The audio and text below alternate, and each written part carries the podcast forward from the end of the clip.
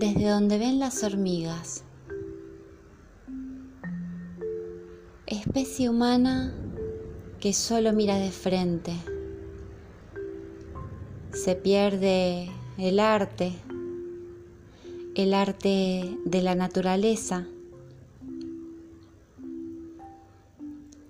Especie humana que cree ser inteligente solo por pensar, por hablar.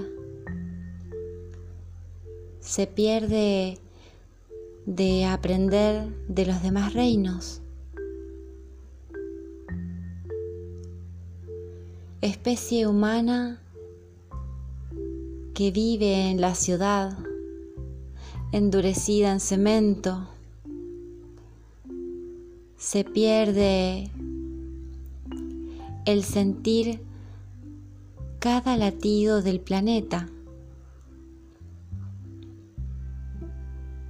especie humana que corre a su ritmo, se pierde el ritmo de la orquesta de la naturaleza.